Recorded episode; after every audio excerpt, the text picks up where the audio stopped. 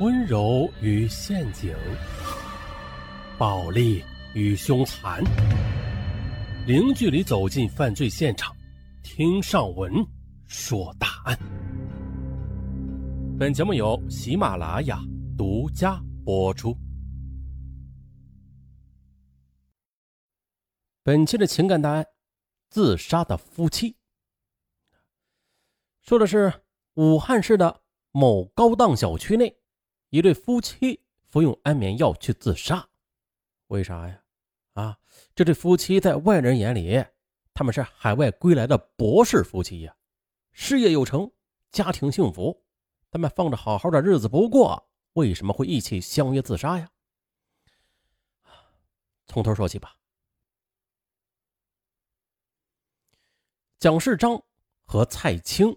他们俩啊，都是出生在湖北省黄冈市的政府大院内，双方父母都是机关干部。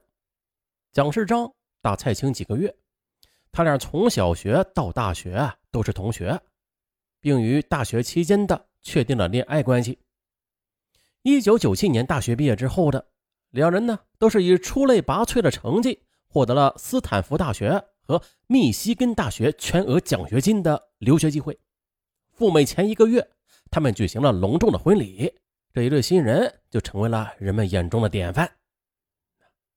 蒋世章所在的斯坦福大学在加利福尼亚州，这儿啊是地处美国的西部；而蔡青所在的密西根大学则在密西根州，地处美国东部，啊，相隔较远。因此呢，来到美国之后。两人就开始了从小到大从来就没有过的分离。但是，为了学业，他们只得强忍相思之苦。二零零三年的，两人拿到了博士学位后商定啊，谁先找到工作，就把家安在谁那儿。于是呢，蒋世章先在一家生物医学研究所找到了一份助理研究员的工作，随后呢。蔡青也接到了录取通知，是纽约一家国际性大酒店总裁办公室中文秘书的职位。哇，这份工作对他太有吸引力了啊！于是他就想放弃在加利福尼亚去找工作。对此，丈夫就很不满了，两人呢就发生了激烈的争执。蔡青觉得蒋世昌的脑子里有大男子主义，蒋世昌觉得。这是本来就约定好的，谁先找着工作，就把家安到谁那儿。嗯，不过争执归争执，这两个人呢还是很恩爱的。在送蔡青去纽约的机场时，蒋世章非常伤感的说：“呀，啊，老婆，如果在那边干的不愉快啊，你呢还是到加利福尼亚来吧。我呀想每天都吃你做的早餐，天天想，你知道吗？”蔡青也是泪水连连的点头，原谅我，原谅我没有做你的小女人。就这样呢，之后的日子里，两人是饱尝了相思之苦。二零零五年的蒋世章凭借一项科研成果，被一家生物医院制药公司高薪聘为工程师。蔡青同样的也是因为工作出色，被提拔为了总裁办公室分管亚洲地区事务的主任。事业双双的成功，带来的就是更加的忙碌，聚多离少的日子更加的遥遥无期了。蒋世章在视频电话里伤感地问着妻子：“我们这样奋斗，到底是为了什么呀？”我觉得，我现在始终还是单身呢。哎，你为什么不是与我朝夕相伴的妻子呀？二零零六年的三月，蒋世章所在的制药公司。接待了来自湖北省的商务考察团，一位胡姓官员热切地邀请他回武汉创业，可蒋世章没有细想就拒绝了。可几天之后呢，他突然就接到了母亲打来的岳阳电话，说父亲因患脑溢血而进了医院。于是他火速的飞往了纽约，想与蔡青一起回国。可是蔡青他正在组织策划一个大型的商务活动。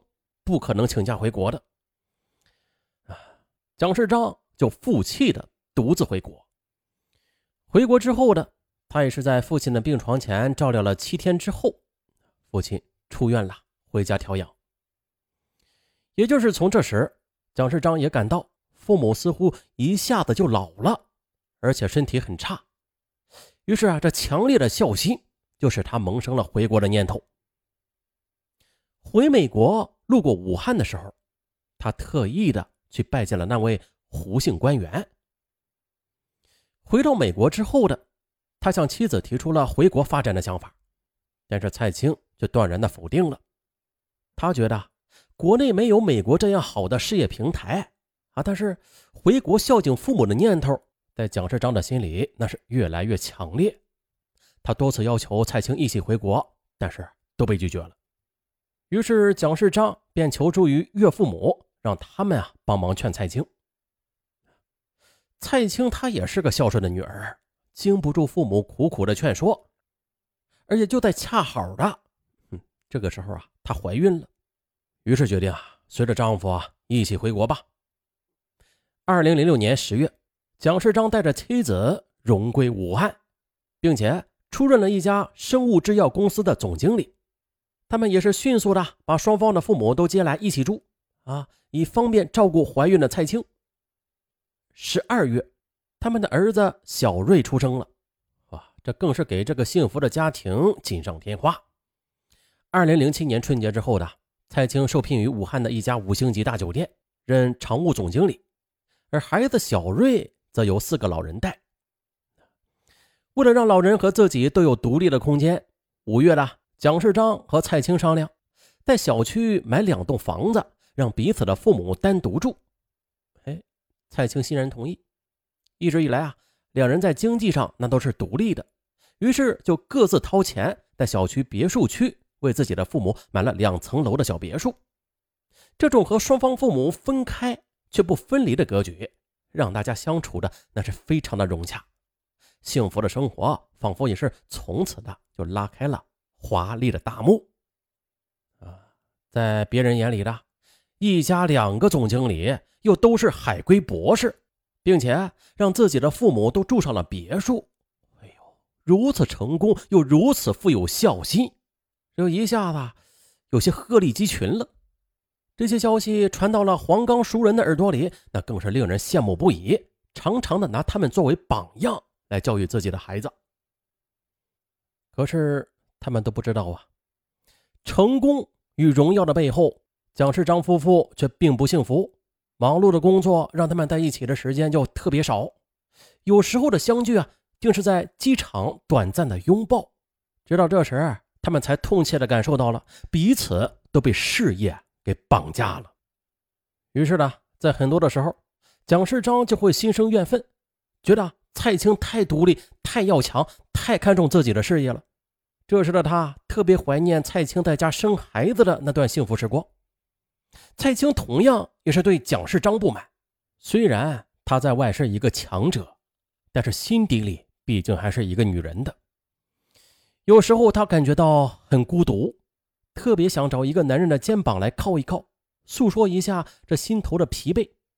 他甚至想啊，蒋世章要是一个普通男人，这该有多好啊！这样就可以天天的在家守候着他，让他有机会啊发发牢骚、耍耍小性子什么的。可是现在呢？这样的处境与心境，就给他们的婚姻埋下了危机。二零零九年十月的一天，蔡青从北京回武汉，下飞机之后的和前来接他的司机陈峰一起走出了候机厅，而且就在这时，他就见一名年轻的女孩挽着蒋世章的胳膊走来，目光对视的那一刻。蔡青什么都明白了，虽然心里是卷起了风暴吧，但表面上他却装得十分镇定。他依旧优雅的朝着蒋世章介绍的那位财务部的助理向小霞点了点头。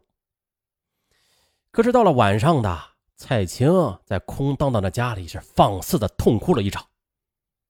不过她是个很自信的女人，哭过之后她就有些释然了。蒋世昌需要女人的温柔陪伴，而这个自己真的没有时间和精力去满足他的。他想啊，蒋世章是一个比较理性的人，不至于在这条路上走得太远吧？而自己也不会像泼妇那样去闹离婚。此时的蒋世章，他也处于痛苦的焦虑中。他知道，聪明而敏感的蔡青不会不猜到他和向小霞的关系的。本想打个电话解释一下，但是他却担心越描越黑，于是他就很忐忑，不知妻子会做出什么反应。一周之后的蒋世章出差回来，哎，可是却没有等来质问或责骂，妻子和过去一样，上网写博、看书，气定神闲的做着他自个儿的事儿。这蒋世章是忍不住了，哎，你怎么不问问我为什么带着向小霞出差呀？哎，可是蔡青却冷眼的看了看他，说：“问什么呀？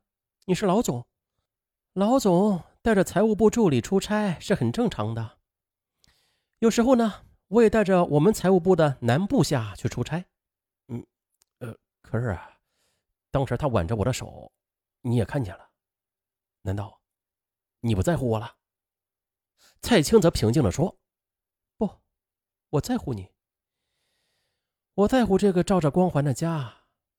我们受过西方教育，有些事情。”还是不说破的好，啊！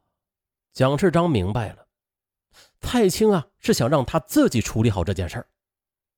他欣赏蔡青的度量，可要他马上离开向小霞的话，他又做不到。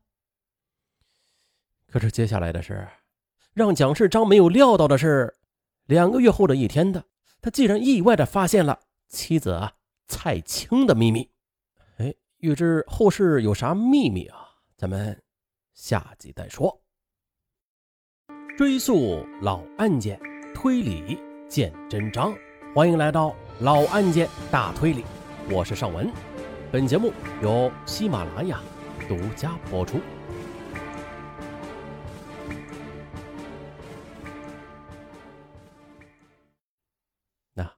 在没有 DNA、没有监控探头的年代里，警方是如何推理破案的？